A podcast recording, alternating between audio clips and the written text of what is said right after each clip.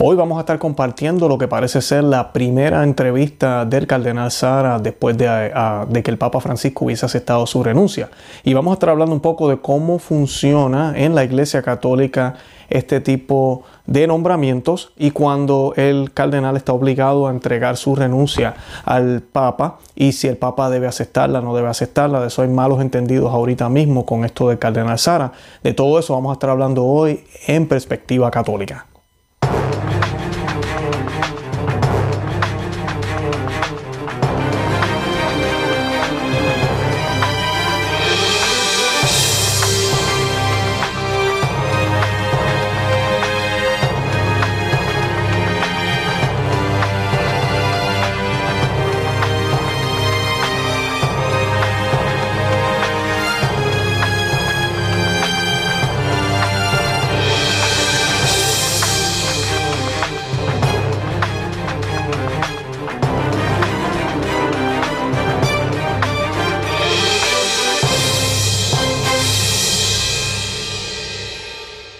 Bienvenidos a Perspectiva Católica, este es su amigo y hermano Luis Román y quisiera eh, primero que nada eh, pedirles que por favor se suscriban aquí al canal, que es la manera en que me pueden apoyar, me pueden ayudar eh, hay un botón abajo de este video, ¿verdad? Que dice suscribir. Suscríbanse ahí. También denle a los thumbs up, a, me gusta.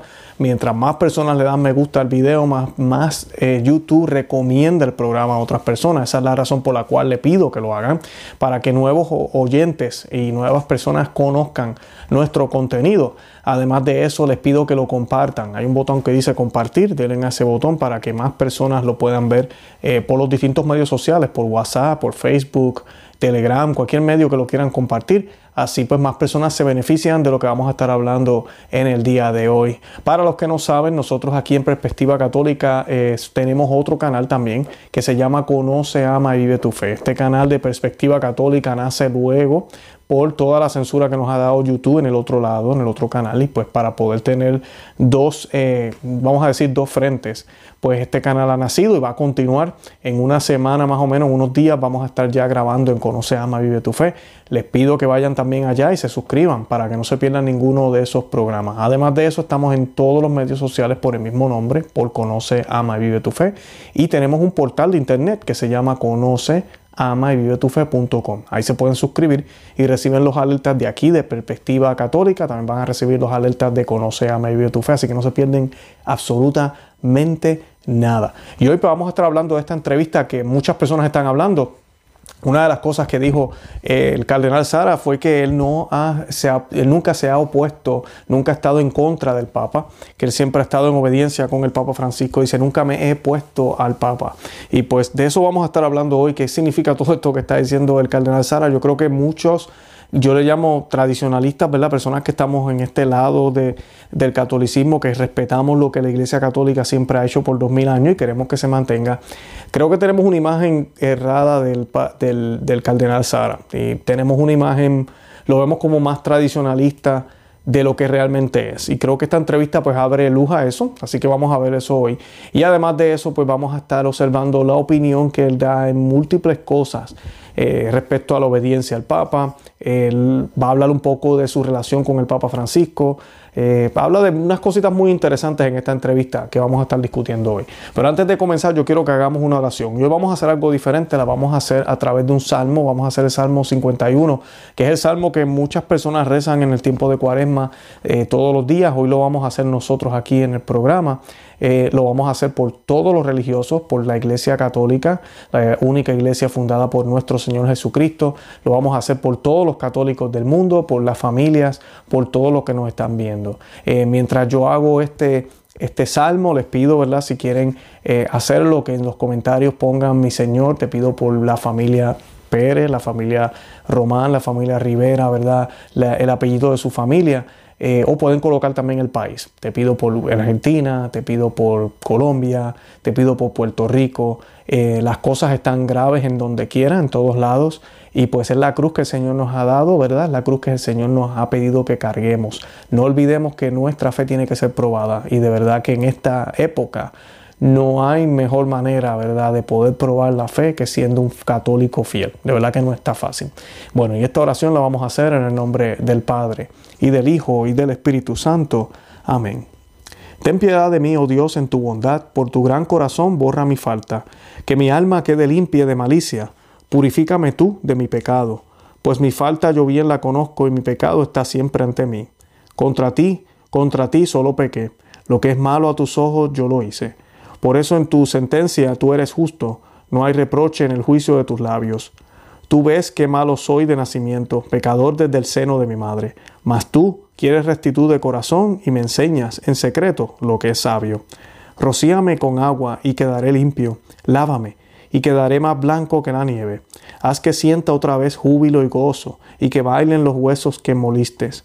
Aparta Aparta tu semblante de mis faltas, borra de mí todo rastro de malicia. Crea en mí, oh Dios, un corazón puro. Renueva en mi interior un firme espíritu. No me rechaces lejos de tu rostro, ni me retires tu Espíritu Santo. Dame tu salvación que regocija, y que un espíritu noble me dé fuerza. Mostraré tu camino a los que pecan, a ti se volverán los descarriados. Líbrame, oh Dios, de la deuda de sangre, Dios de mi salvación, y aclamará mi lengua tu justicia. Señor, abre mis labios y cantará mi boca tu alabanza.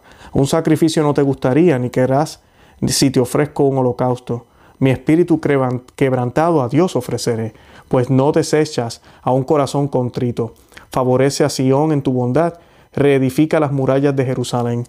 Entonces te gustarán los sacrificios, ofrendas y holocaustos que se te deben. Entonces ofrecerás novillos en tu altar.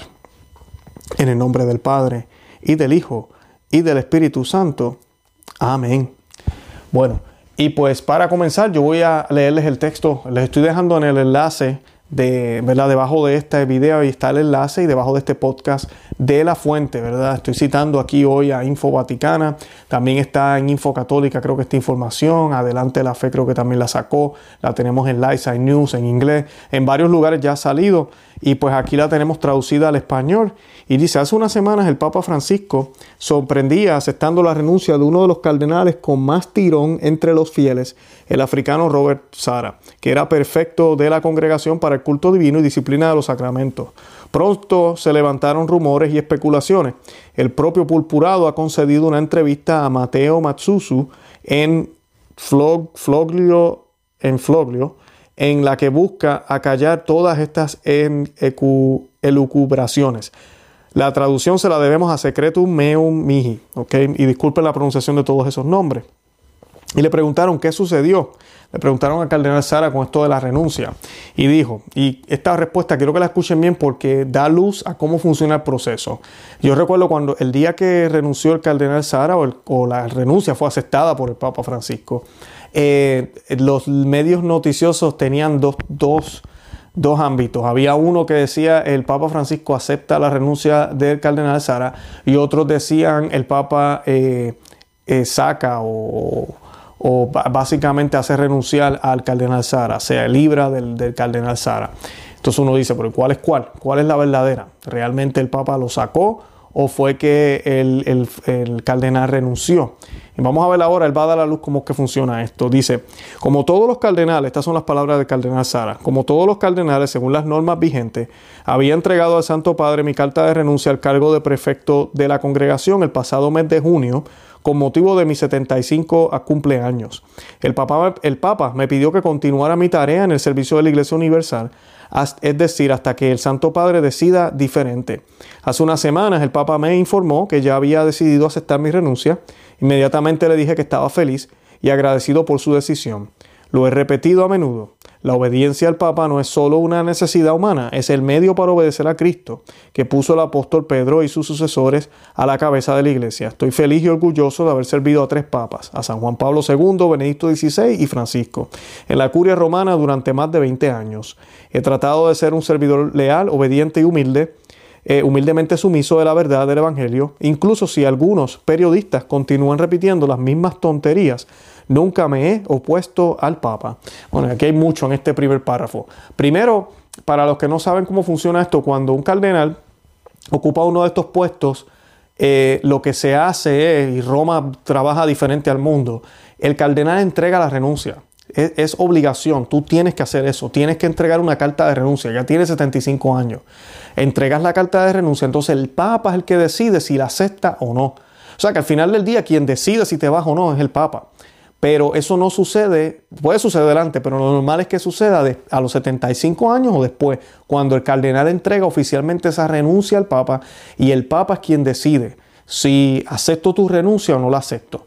Claro, yo he visto ya artículos, hemos leído, hemos visto debates, los que siguen otros medios saben que en la curia romana ahorita mismo hay cardenales de edad mucho más adulta que 75 años, mayores que el cardenal Sara, que el Papa no ha aceptado su renuncia, pero de cardenal Sara sí la aceptó. No es del único que la ha aceptado a los 75 años, así que no podemos decir que es algo personal. Pero sí, ¿verdad? La aceptó, la aceptó y, ya el cardenal Sara no está en ese puesto porque así el Papa Francisco lo quiere. Por eso es que continúa el cardenal Sara diciendo que yo tengo que ser obediente y que estoy feliz por la decisión que tomó y pues que bueno y que no me voy a oponer a eso. Lo cual me parece excelente. Yo he hablado aquí muchísimas veces cuál es el tipo de obediencia que tenemos que tener en la iglesia. Y este tipo de obediencia es la que hay que tener. Usted va al confesionario, por ejemplo, es siempre el ejemplo que yo utilizo cuando le quiero explicar la obediencia a la gente, en qué sentido se habla. Porque la obediencia no es que venga el sacerdote y me diga a mí que de ahora en adelante tengo que comer cierto tipo de cereal o que debo utilizar la camisa eh, roja siempre, no debe ser blanca. Eh, ese tipo de cosas yo puedo diferir del padre o del obispo y decirle, mire, no, a mí no me gusta el rojo, yo no tengo ninguna camisa roja, donde en la Biblia dice que tengo que usar una camisa roja.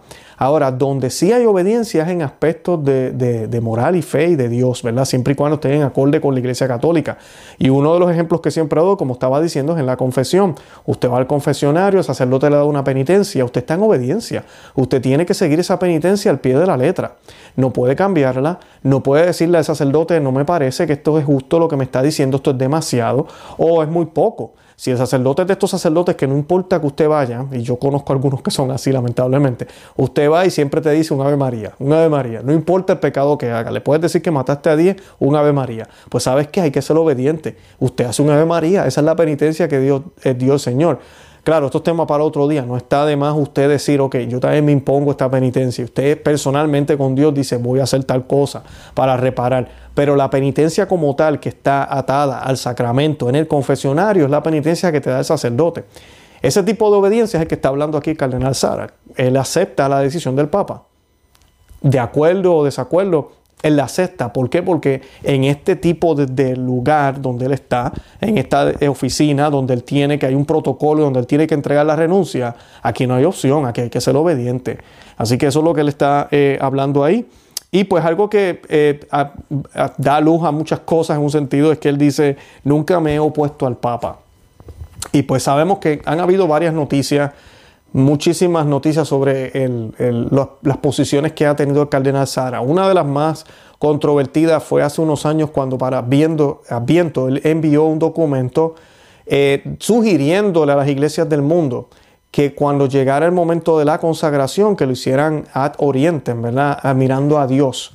Eh, o sea, o como dicen mal dicho, de espalda, ¿verdad? Que lo hicieran mirando al tabernáculo.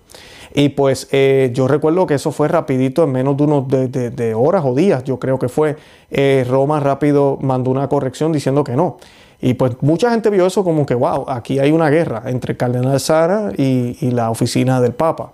Eh, luego tuvimos, han habido varios comentarios de él sobre la liturgia mayormente. Obviamente él está en esta oficina también de, de, que tiene que ver con la liturgia. Él ha opinado sobre la comunión en la mano, muy, eh, muy, muy bien en el sentido de que ha dicho de que no, que hay que evitarlo. Ahorita con la pandemia él ha sido muy, muy vocal sobre los inventos que están haciendo, o sobre las cosas locas que se están haciendo en las parroquias. O sea, que hemos visto al cardenal Sara hablando de todo eso, de Roma eso no se habla, y hay una percepción de que, oye, aquí es como que hay un, están desconectados, como que uno va por un lado, el otro por el otro. Lo, el, escándalo más reciente, yo lo hablé los otros días aquí en nuestro programa en Perspectiva Católica, eh, pues uno de ellos fue lo del libro con el Papa Benedicto XVI, que yo tengo aquí una copia, y pues eh, el libro que ellos hicieron juntos, eh, pues hubo un dime y direte, porque primero en el, tiempo que salió el libro, el libro salió para cuando se terminaba lo del sínodo y todo lo demás, y pues se, estaba defendiendo el celibato y además el sacerdocio entre, entre hombres, ¿verdad? Que fueran solamente para hombres. Y pues el libro sale y para mucha gente eso se vio como algo que iba directamente en contra del Papa. Eh, yo creo que el tiempo sí fue algo eh, espectacular que lo hubiesen hecho en ese momento porque llevó un mensaje fuerte a Roma eh, de que no, aquí hay defensa de lo que es tradicional y que el un papa que todavía está vivo, el papa emérito, participase, pues le daba más fuerza. Y ahí es donde empieza también todo el chisme y el revolú con Wansan, que estaba hablando yo los otros días. Eh, él pues eh, me empezó a decir que no, que Benedicto XVI no estuvo envuelto y empezó a sacar fotos y a, y a, y a tratar de decir que no, que no, que realmente Benedicto XVI no estuvo envuelto. Entonces el cardenal Sara tuvo que en la cuenta de Twitter empezar a sacar fotos de cartas que tuvo él y Benedicto. Y él probando que este libro realmente sí fue escrito por Benedicto XVI y por él. Y que no, era, no eran mentiras lo que él estaba diciendo. Así que pues cuando vieron ese tipo de escándalo también y luego pues la decisión eh, de Roma de no como que no seguir adelante pero tampoco cerrar la puerta de las mujeres sacerdotisas ni diaconisas pues muchas personas lo vieron como, como, una victoria en un sentido, en cierto sentido de Benedicto XVI y el cardenal Sara envueltos ahí. Así que viendo todo eso, pues para muchas personas eso fue como, como parte de esta guerra. Pero él hoy eh, va a hablar un poco de eso también en esta entrevista. Él dice que no, que nunca se ha opuesto al Papa. Entonces dice que eh, ¿Qué recuerda de su servicio en el dicaterio que se, ocupa de, que, se ocupa de la liturgia? Le preguntaron a él y él dice, algunos ven la dirección de este dicaterio, dicasterio, disculpen, como un cargo honorífico de poca importancia. Al contrario, creo que la responsabilidad por la liturgia se pone en el centro de la iglesia de su razón de ser. La iglesia no es una administración ni una institución humana. La iglesia prolonga misteriosamente la presencia de Cristo en la tierra. La liturgia, dice, dice el Concilio Vaticano II, es el culmen hacia el que tiende la acción de la iglesia y al mismo tiempo la fuente de donde emana toda su energía. Eso está en Sacrosanto, un concilio número 10. Y como obra de Cristo, sacerdote y de su cuerpo, que es la iglesia, es acción sagrada por excelencia y ninguna otra acción de la iglesia igual a su eficacia al mismo título y en el mismo grado. Sacrosanto, un concilio 7. La iglesia existe para dar a los hombres a Dios y para dar a Dios a los hombres. Este es precisamente el papel de la liturgia, adorar a Dios y comunicar la gracia divina. Y él continúa aquí hablando un poco de Sacrosanto eh, Concilio, es uno de, de, los documentos del Concilio Vaticano II. Y yo quería pues hacer una nota aquí, porque muchas personas piensan y dicen, oh, el cardenal Sara es tradicional. Primero que nada, todos somos católicos. Yo les he dicho aquí muchísimas veces. A mí no me gusta utilizar estos términos. Tradicional, conservador, modernista. Es triste que tengamos que hablar de esa manera, pero es así. No todos los católicos siguen y creen lo mismo, además, a pesar de que pertenecen a la misma iglesia. Pero inclusive dentro de la iglesia pareciera que hay dos iglesias. Así es. Y pues los que, los que han podido o están en una comunidad tradicional saben de lo que yo estoy hablando, porque es que se ve la diferencia marcada de cómo se vive el catolicismo. Es una cosa increíble. Y pues el cardenal Sara, muchas personas piensan, oh, es tradicional. No, él no lo es. Él no es tradicional, es una persona que es no sordo, pero él defiende unas cosas que son muy tradicionales. Por ejemplo, ha hablado sobre la comunión en la mano y ha hablado de que no se debería estar haciendo. Eh, habla sobre hacer la misa ad oriente, pero no necesariamente tiene que ser la misa tradicional. Eh, y él ha hablado de diferentes cosas que en ese sentido pues uno se siente cómodo con él, pero no necesariamente es tradicional. Él es de la línea de Benedicto XVI, que eso es algo que también muchos no les gusta hablar y piensan, oh, Benedicto XVI es tradicional, Benedicto XVI no es tradicional. Benedicto XVI fue uno de los teólogos y de los más que influyó en el Concilio Vaticano II y que estuvo en la agenda también. Él lo que pasa es que sí, se iba más para la derecha, es más, conservador y él trató de tratar de llevar una continuidad que es casi imposible con todos los cambios que hicieron, radicales llevar esa continuidad para no romper con la tradición. Y hizo lo que hizo y se le admira y de verdad que lo, extrañamos. Pero, pero hay que tener mucho cuidado de distinguir eso. No es, él no era este tipo de sacerdote eh, ni, obispo, ni, ni cardenal en aquel momento que estuviera luchando por que la misa tradicional se hubiese dejado. Eh, no. Entonces él, él realmente promulgó todo lo nuevo también. Eh, pero él quería que hubiera una continuidad. Eso más o menos fue lo que Benedicto XVI trató de hacer, especialmente durante su papado. Tal vez porque se dio cuenta después de tantos años cómo la iglesia empezó a irse para un lado y abandonando lo que era tradicional. Y cuando decimos tradicional, quiero recalcar aquí, no estamos hablando de que nos gusta solo lo viejo o que no queremos escuchar ningún tipo de idea nueva, no es eso. Tradicional lo que significa es conservar la fe como es, es conservar la tradición como es, como siempre ha sido, lo que se enseñaba, lo que se enseñó y lo que es, lo que siempre ha sido. Eso es el tradicional. El que independientemente de que las cosas en el mundo cambien y lo, que dicen ellos, los signos de los tiempos, la fe sigue igual. Eso es lo que se le llama tradicional o conservador. Una persona que, que busca eso, que siempre se quede todo en, eh, bien, preservar lo que es, no perder la esencia. Esa es la diferencia. Un modernista o un progresista no cree en eso. Lo que cree es en lo último, piensa que las cosas pueden evolucionar, pueden cambiar y pueden eh, alcanzar nuevos rumbos. Que a la larga lo que sucede, y por eso es que San Pío X hablaba muchísimo de esto en contra del modernismo, es que terminas creando una nueva eh, doctrina y cambias la doctrina antigua la doctrina que siempre estuvo, el depósito de fe que fue dejado a los apóstoles por Cristo, nuestro Dios. Así que esa, esa es la diferencia. Y pues otra de las preguntas que le hicieron fue, eh, al, cardenal Sara es, este, ¿qué quiere decir eminencia cuando usted habla de cuestiones ideológicas? Porque él empieza a hablar un poco de esto de la ideología, de las divisiones que hay en la iglesia, y él, y él empieza a decir, con demasiada frecuencia en la iglesia de hoy nos comportamos como si todo fuera una cuestión de política, poder, influencia e imposición injustificada en un, de una hermenéutica del Vaticano II en ruptura total e irreversible con la tradición. Ha sido un gran dolor para mí ver estas luchas entre facciones. Cuando he hablado de orientación litúrgica y sentido de lo sagrado, me dijeron, estás en contra del Concilio Vaticano II. Es equivocado. No creo que la lucha, entre progresistas y conservadores tenga sentido en la Iglesia. Estas categorías son políticas e ideológicas. La iglesia no es un campo de lucha política, lo único que cuenta es buscar a Dios cada vez más profundamente, encontrarlo y arrodillarse humildemente para adorarlo. El Papa Francisco cuando me nombró me dio dos instrucciones, implementar la constitución sobre la liturgia del Concilio Vaticano II y hacer vivir la herencia litúrgica de Benedicto XVI.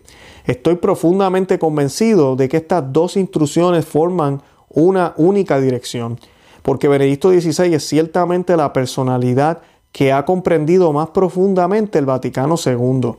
Continuar la obra litúrgica de Benedicto XVI es la mejor forma de aplicar el verdadero concilio. Lamentablemente algunos ideólogos quieren oponer la iglesia preconciliar a la postconciliar. Dividen, hacen el trabajo del diablo. La iglesia es una, sin ruptura, sin cambios de rumbo, porque su fundador Jesucristo es el mismo ayer, hoy y siempre. La iglesia va hacia Dios, nos dirige hacia Él, desde la profesión de fe de San Pedro hasta el Papa Francisco, pasando por el Vaticano II, la iglesia nos vuelve a Cristo. Darle a la liturgia su carácter sagrado, dejar espacio para el silencio y a veces incluso celebrar hacia el oriente, como lo hace el Papa Francisco en la Capilla Sistina o en Loreto. Significa actuar en modo profundo y espiritual el concilio. Señaló una conciencia extraordinaria el mismo día disculpen, señaló una coincidencia extraordinaria. El mismo día del anuncio de mi sustitución, el Papa emérito Benedicto XVI me envió la edición francesa de sus obras sobre la liturgia. Vi una invitación de la providencia para continuar este trabajo por restaurar una liturgia que vuelva a poner a Dios en el centro de la vida de la iglesia. Bueno, y aquí hay, aquí hay muchísimos. Vamos a ir pedacito a pedacito rapidito. Primero que nada, él dice que el, que él haya hablado de la liturgia, que él haya hablado de unas cosas, no significa que está en contra del Vaticano II. Eso es postura de muchos. Eh, ahí yo no le, no le, veo nada extraordinario a lo que está diciendo. Ahora, lo que él sí a mí me, me, tiene un poco, me perturba un poco el comentario que hace él aquí, es que él dice que, que muchos quieren ah, imponer o la iglesia preconciliar o la iglesia postconciliar, que eso no debería existir, que hay, que hay una continuidad. Y el punto es que I mean, ¿dónde vive el cardenal Sara? I hay que mirar para alrededor y darnos cuenta de que no se trata de, de decir, aquí hubo una ruptura. Es que con solo ver vemos la ruptura. Es que con solo observar cómo se hacían las cosas antes, cómo se tomaban las decisiones, qué era lo que se decía, y cómo se hace ahora, es obvio que hay una ruptura, algo ha pasado. El ver lo que hace un papa hoy en día y ver lo que hacía un papa hace 100 años, y no estoy hablando de que si viajaba menos o más, eso es lo, de menos, sino lo que decían. Cuando usted lee las encíclicas, cuando usted lee los documentos papales, cuando usted ve las decisiones y las decisiones son contrarias a lo que se decía antes, cuando se decía una cosa y ahora se dice otra, cuando se hablaba, por ejemplo, ahorita se está hablando de comuniones para personas ya eh, casadas en segundas nupcias, cuando se habla de toda esta fraternidad humana donde no importa si eres católico o no, tú puedes alcanzar a Dios, cuando eso nunca se habló en el pasado, eh, estamos viendo una ruptura no, yo no entiendo lo que el cardenal Sara está diciendo aquí. Está como echándole. Él está tratando de decir que en realidad no hay una ruptura, que es culpa de unos grupos que se están inventando esta ruptura. Entonces, del lado de los modernistas, esa ruptura, si eso fuera cierto lo que él dice, pues es obvio que la han creado ellos, porque ellos constantemente uno escucha el lenguaje de obispos y sacerdotes que te hablan siempre de esta forma. Te dicen, es que eso era después, esto es después del concilio. Ah, eso era antes del concilio. Es que gracias al concilio Vaticano II ahora lo hacemos así. Porque el concilio Vaticano II, porque la iglesia posconciliar, te hablan de ese lenguaje. Y yo estoy seguro que los miles que me están viendo ahorita saben que es así. Han escuchado ese lenguaje. Yo lo he escuchado muchísimas veces de predicadores y de personas en la iglesia entonces, eh, ellos sin darse cuenta tal vez, pero están hablando de una ruptura. Porque como que una iglesia posconciliar, no que la iglesia católica es la misma siempre, no que la iglesia es la misma y siempre ha permanecido porque es Cristo y Cristo es uno y Cristo no se equivoca y no va a cambiar de opinión. Entonces, ¿por qué me estás hablando de una iglesia posconciliar? O sea que eh, yo no sé de qué está hablando aquí el cardenal Sara. Los primeros que empiezan con eso son los modernistas. Y lo dicen muchísimas veces cuando uno trata de hablarle de tradición, cuando uno trata de decirle cómo era que se hacían las cosas antes. No, no, no, no. Es que la iglesia posconciliar. Es que desde el Concilio Vaticano II se piensa de esta manera. Y la otra cosa, entonces sería que dice el cardenal Sara aquí, es que, oh, entonces son los tradicionalistas, ¿verdad? Como les llaman ahora, los que crearon esta ruptura. Porque ellos están hablando de, irnos a la tradición. Entonces el punto es, espérate un momento, eso no tiene sentido. Porque ¿cómo tú me vas a decir a mí que quien quiere que las cosas se mantengan como siempre han sido es el que crea la ruptura? No es el que crea la ruptura para nada, ese es el que, ese es el que está tratando de cuidar las cosas. Y eso, y eso lo vimos desde el principio, a los dos, tres años de que salió, para hablar de ruptura, la misa Novus Ordo. Novus Ordo, ¿qué significa? Nuevo orden. Así se llama la misa que se celebra, en casi todas las iglesias a nivel mundial. Una misa impuesta por el Papa Pablo VI. ¿Y cómo le pusieron? Nuevo sordo, nuevo sordo, nuevo, nuevo. O sea que empezó, es nuevo, empezó en ese momento. So, ¿Quién creó ruptura aquí? Y, negar que no hay una ruptura es como vivir en una burbuja. Entonces, yo no puedo creer que el cardenal Sara esté hablando de esta manera, echando de la culpa a grupos a grupos de izquierda y derecha. No, ellos son los que tienen la culpa. No, amigo, amiga que me escucha. Y, su excelencia, Cardenal Sara, disculpe, pero no. Este, esta ruptura sí existe y está ahí presente. Está ahí, se ve claramente. Y pues y sí hay grupos y eso da tristeza verlo, verlo un lado y ver el otro. Pero no es culpa de estos grupos, es culpa de las decisiones que se tomaron en ese momento, de esa influencia masónica que hubo, de esa influencia de protestantes. Es la primera vez en la historia de la iglesia, que, eh, de la historia completa del cristianismo, que se le pide a personas que no están en comunión con la iglesia opinar sobre cómo vamos a adorar a Dios. Porque eso no es secreto. Había un comité de protestantes en ese comité de la liturgia. De ese comité habían personas protestantes porque estaban tratando de hacer una liturgia como que abriera las puertas supuestamente al mundo, pero realmente no fue eso. Lo que hicieron fue una liturgia protestantizada.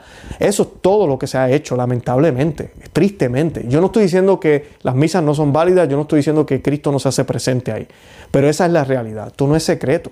Entonces, ese es el, el problema que tenemos ahora y la decadencia que hay. Yo no tengo duda que de aquí unos 100 o no sé cuántos años pasarán si es que el mundo no se acaba, esa misa va a desaparecer y vamos a volver a la tradición. Yo sé que sí, porque cuando uno va y ve estas misas tradicionales como las que celebra la Fraternidad de San Pedro o las que celebra el Instituto de, Cristo Rey, eh, que están en comunión con Roma. No estamos hablando aquí de, de Cerebecante, ni estamos hablando de grupos fuera de Roma. Gracias a Ecclesia Dei, eh, de, Juan Pablo II, gracias a Sumorum Pontificum, estas, estas parroquias tradicionales están dentro de la Iglesia Católica. Lo que pasa es que ahorita, desde Roma, se está viendo una hostilidad en contra de estos grupos. ¿Pero por qué? Porque la belleza, la verdadera belleza católica se puede ver ahí. Cristo se manifiesta tan y tan plenamente porque es una liturgia que tiene más de 1500 años. Fácil, se puede rastrear en la historia. Es la verdadera misa católica. Yo les puedo dejar el enlace para los que estén interesados en buscar lugares donde se celebre. Lo mejor de estos lugares, ¿saben qué es? Que siempre se da la comunión de rodillas y en la boca. No hay más ninguna de otra manera. Porque esa es la manera católica y correcta de recibir al Señor. Y pues eh, les voy a dejar el enlace para que busquen en su país. Ojalá pues encuentren en casi todo el mundo hay lugares. Posiblemente tengan que viajar, tengan que ir un poco más lejos, como me pasa a mí también. Tengo que viajar casi una hora todos los domingos. Pero vale la pena. Vale la pena, especialmente los que tenemos hijos. Eh, si usted quiere enseñarle quién es Dios y que Dios está ahí presente, con mujeres vestidas eh, casi como si fueran a un club, con ministros extraordinarios de la Eucaristía subidos en el altar en, maones y en pantalones cortos, eh, se le va a hacer difícil. Con mujeres sirviendo en el altar, con diaconisas sirviendo en el altar, con el coro tocando rock and roll y aplaudiendo y brincando y saltando, con el tabernáculo escondido en un closet, se le va a hacer bien difícil. No estoy diciendo que Cristo no está ahí, pero es más difícil. Cuando usted va a una iglesia donde el centro es Cristo, donde, donde toda la atención se pone a Cristo y no salen aplausos ni salen loqueras como las que salen hoy en día, donde es una iglesia que realmente se sigue el catolicismo que siempre existe todavía y ha existido, el Señor se manifiesta de manera increíble. ¿Por qué? Porque no nosotros no nos estamos imponiendo, estamos dejando que Él sea quien obre y nosotros lo que hacemos es que participamos de su obra porque no hay, no hay que añadirle nada al sacrificio perpetuo del Señor. Porque eso es la misa, el sacrificio del Señor.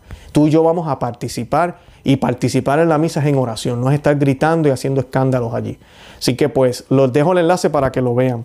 Y pues una cosa que él dice aquí es que él dice que hay que restaurar, miren lo que dice eh, irónicamente el cardenal Sara, dice eh, que hay que restaurar una liturgia que vuelva a poner a Dios en el centro de la vida de la iglesia.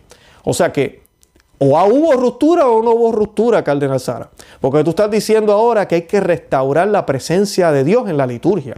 O nunca la hubo, entonces nunca Dios ha estado. Porque si no hubo ruptura y ahorita Dios hace falta en la liturgia, pues entonces Dios nunca estuvo. Entonces en, dos mil años en la misa nunca Dios ha estado presente. ¿O será que irónicamente usted está admitiendo lo que realmente usted sabe que es verdad, que hemos perdido el enfoque? Eso es lo que ha pasado y esta pandemia lo ha demostrado. Hemos perdido el enfoque. Nos hemos desviado de Cristo para pensar en la comunidad mayormente, que no estoy diciendo que no vamos a pensar en ella. Cuando estamos enfocados en Cristo terminamos amando a la comunidad, claro que sí, pero con un enfoque correcto. Cuando yo pongo al hombre primero y después entonces miro para arriba y le digo a Dios, hey, aquí estamos, tengo un problema, porque Dios está segundo. Primero es Dios y después es mi prójimo. Así es que funciona. Yo tengo que amar a Dios sobre todas las cosas y a mi prójimo como a mí mismo. Así es el orden que sale, que dice el mandato que nuestro Señor nos dio y nos da la Sagrada Escritura. Y, y esa parte es graciosa como Él lo dice. Él dice, no, tenemos que recuperar a Dios. Definitivamente tiene toda la razón Él. Hay que recuperar a Dios en la liturgia. Pero entonces estás hablando de que sí hay una ruptura. Y estos grupos que para muchos dicen, oh, ustedes causan división, a mí me acusan de eso, tú causas división, tú te causas división, la división ya está causada hace rato. La división yo no la empecé, no la empezó ninguno de los hermanos que estamos haciendo este tipo de trabajo, que ojalá no lo tuviéramos que hacer. Lo hacemos porque no podemos estar callados al ver cómo el Señor es maltratado en la liturgia, a ver cómo se predica un falso evangelio, a ver cómo los católicos se van y no regresan, a ver cómo están las iglesias vacías, a ver cómo a las personas no les importa nada, a ver cómo la iglesia se preocupa más por la salud que, los mismos gobiernos y hospitales. Ahorita mismo, claro que hay que hablar, claro que hay que decir algo. Tenemos que recuperar a Dios y que sea Dios el centro de la liturgia, no el coro, no la homilía, no, no ninguna de los, disparates que se ponen a hacer hoy en día, ni el banner, ni que yo no sé qué cosa que ponen al frente de la iglesia, nada de eso, que sea Cristo. Él habla de silencio aquí, habla de todo ese tipo de cosas. Ese tipo, todo eso hay que recuperarlo. ¿Cuándo se perdió? Pues cuando hubo la ruptura que usted está diciendo que no existe. Así de sencillo, Cardenal Sara. Tenemos que orar por él porque yo no sé qué pasó ahí, pero admite él que sí, que hemos perdido el enfoque. En la segunda pregunta, que es un poco más personal con el Papa Francisco, dice, ha hablado del Papa Francisco, ¿cómo fue su colaboración con él? ¿Hubo alguna dificultad? Y esa es la pregunta, ¿verdad? Que todos queremos escuchar la respuesta. Y dice, algunos insinúan sin motivo, ni dejando de fallar en aportar pruebas concretas y creíbles, de que somos enemigos Estas son las palabras de Caldera Sara. Pero no es, no es cierto. El Papa Francisco ama la franqueza, siempre hemos colaborado con sencillez, a pesar de las fantasías de los periodistas. El Papa Francisco, por ejemplo, entendió muy bien y recibió el libro para el cual había colaborado con Benedicto XVI desde lo más profundo de nuestro corazón. No le oculté mi preocupación por las consecuencias eclesiológicas de poner en discusión el celibato de los sacerdotes cuando me recibió después de esta publicación mientras las campañas de prensa me acusaban de mentir. El Papa me apoyó y animó.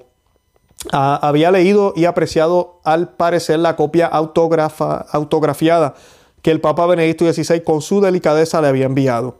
En esta ocasión me di cuenta que la verdad siempre triunfa sobre la mentira. No tiene sentido entrar en grandes campañas de comunicación. Todo lo que se necesita es el coraje para permanecer sincero y libre. El apoyo del Papa Francisco, el afecto constante del Papa emérito Benedicto XVI y los miles de mensajes de agradecimiento de sacerdotes y laicos de todo el mundo me han permitido comprender la profundidad del mensaje de Jesús resucitado. No tengáis miedo. Y pues eh, interesante esa respuesta, ¿no? Interesante. Eh, él dice que compartió todo esto con el Papa. Definitivamente eh, hubo un push, como dicen en inglés, un empuje con esto del libro. yo, y a pesar de lo que acabo de decir, de, difiero con lo que él dijo anteriormente sobre la división en la iglesia, yo admiro muchísimo a Cardenal Sara, los libros de él son excelentes, las cosas que él dice, pero nosotros los que seguimos a todas estas personas que son hombres, ninguno es infalible, ninguno es perfecto. Yo no soy infalible, yo sé que yo he dicho cosas en este canal que tal vez no son correctas algunas veces y he tratado de arreglar cuando he podido arreglar, pero trato de informarme lo mejor que pueda para compartirle, ¿verdad? Esta, la opinión que puedo compartirles aquí basado en lo que está sucediendo. Trato de siempre utilizar las Sagradas Escrituras y esto es algo que él hace, ¿verdad? También. Y pues yo lo admiro mucho en ese sentido. Y pues eh, creo que el, el hecho de que él pueda colocar la situación como la coloca aquí es un poco, ¿verdad? Como que uno no se lo espera de esa forma. Eh, habíamos visto otras reacciones de otras personas cuando esto sucedió que dijeron que el Papa dijo que aquella. No sabemos realmente lo que pasó. Esto es lo que el Papa, a mí, lo que el Cardenal Sara pues está diciendo. Y pues más o menos son la entrevista, no se las voy a leer completa porque pues ya si no me extiendo demasiado tiempo, pero eso es todo lo que más o menos él comparte. Eh, realmente pues yo creo que perdemos un, un soldado en términos de lo que es conservador, pero sí tenemos que despertar y darnos cuenta que muchos de estas personas, incluyendo el Papa Benedicto XVI, son pro Vaticano II. Eh, eso tenemos que, aceptarlo. Y mi posición aquí en el canal, yo lo he dicho ya varias veces, yo no estoy en contra del Concilio Vaticano II, pero yo sí comparto la opinión del obispo Schneider y de otros de que hay unos documentos, como Sacrosanto Concilio también, Lumen Gentium, que hay líneas eh, que hay que analizar, que hay que aclarar. Ya el Vaticano ha dado aclaraciones, pero que hay que enfatizar. Tal vez hay que escribir documentos que den claridad, porque sí hay cosas ahí que se están mal interpretando, que están llevando a este falso ecumenismo, que, están, que llevaron a esta liturgia eh, que no es cristocéntrica. Eh, han habido decisiones que yo sé que en el futuro, porque la iglesia está pasando por una renovación, en el futuro vendrá algún papa, vendrá algún concilio que van a tener que hacer una dictaminación sobre el Concilio Vaticano II, sobre los documentos que se promulgaron, sobre la nueva misa, eh, sobre el papel de los laicos y el papa porque lo que está sucediendo ahorita, eso nunca había sucedido. Así que pues eh, todo eso yo sé que eso va a suceder porque la iglesia es de Cristo, la cabeza de la iglesia católica es Cristo y nunca podemos dudar de que el barco se está hundiendo, para nada. Sí, no podemos negar, las aguas de este mar, de este océano, están abatiendo muy duro la barca, muy duro. Y dentro de la barca, los que están adentro, algunos de ellos no están ayudando para nada. Están casi empujando a la gente para afuera. Y pues esa parte es triste y lamentable, pero es lo que nos toca pasar. No olvidemos que nuestra fe tiene que ser probada y que a través de estas pruebas lo que tenemos que hacer es darnos cuenta, humillarnos y darnos cuenta de que somos poca cosa, que solo con la gracia de Cristo es que podemos discernir qué es bueno y qué es malo. Tenemos que pedirle al Señor que nos dé el discernimiento para que realmente vivamos el Evangelio como Él quiere que lo vivamos que no nos cantemos victoriosos antes de tiempo y empezamos a decir que ya pertenecemos a remanente o que ya estamos salvos y que tampoco pensemos que no somos dignos de obtener esa gracia. Que el Señor nos conceda la humildad de poder dejar que sea Él quien guíe los pasos, de poder seguir los pasos de María para poder llegar al pie de la cruz. Que esta cuaresma ojalá nos sirva de preparación, a pesar de ser una de las cuaresmas con más iglesias cerradas, con menos ayuno tal vez, con menos, menos procesiones, una Semana Santa que van a estar cerradas las iglesias, pero que se convierta en, en es ese tipo de, acción que nos está haciendo que nosotros hagamos en nuestros hogares, en nuestras casas, en nuestras comunidades, acciones que nos lleven a acercarnos más a Cristo, a pesar de que la iglesia como organismo ha decidido cerrarse, ha decidido apagarse por miedo a las autoridades, por miedo a la enfermedad, por miedo a lo que fuera, por lo que el mismo cardenal Seira dijo ahorita, porque no tenemos a Dios de centro, tenemos que recuperar a Dios, hemos perdido la fe. Así que eso es lo que eh, les quería compartir. Yo los invito a que visiten nuestro blog conoceamevivetufe.com, que se suscriban a este canal, a Perspectiva Católica, aquí en YouTube. Eh, también que nos sigan por Facebook, Instagram y Twitter como Conoce, Ama y Vive tu Fe. Y nada, que oren por mí, yo estaré orando por ustedes. Y como siempre les digo, Santa María, ora pro nobis.